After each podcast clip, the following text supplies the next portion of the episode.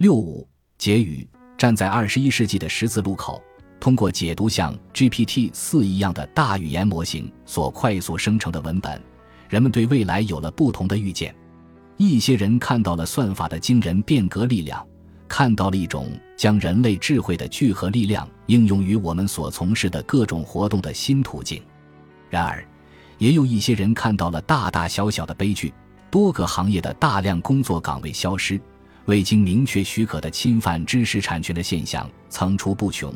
在咨询大语言模型后自杀的抑郁症患者，一项真正具有革命性的技术，如火。轮子或者浴缸等，每个在该技术出现早期的预言者，无论是乌托邦主义者、悲观主义者还是中间派，都将成为诺查丹马斯下划线三四下划线一下划线三四下划线一。迟早，他们都将会在某个方面被证明是对的。因此，可以肯定的是，AI 将带来伟大的成就，同时也将带来不良的影响。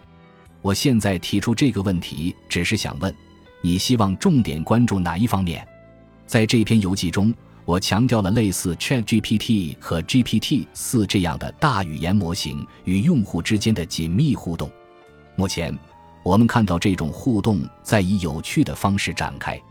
那些认为将 AI 的力量交给数以百万计的人非常鲁莽的人，他们关注的是揭示这些新工具的不足、偏见和失误。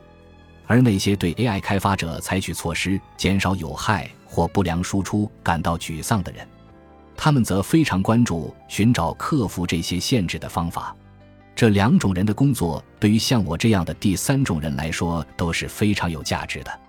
第三种人是一个渴望设计和使用 AI 的群体，他们认为从长远来看，AI 能广泛的赋予所有人权利，提升人类的能力、机会和自主性。而不是仅服务于少数特权者，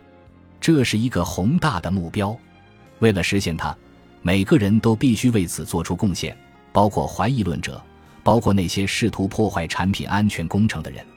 因此，我希望他们继续保持高度的参与。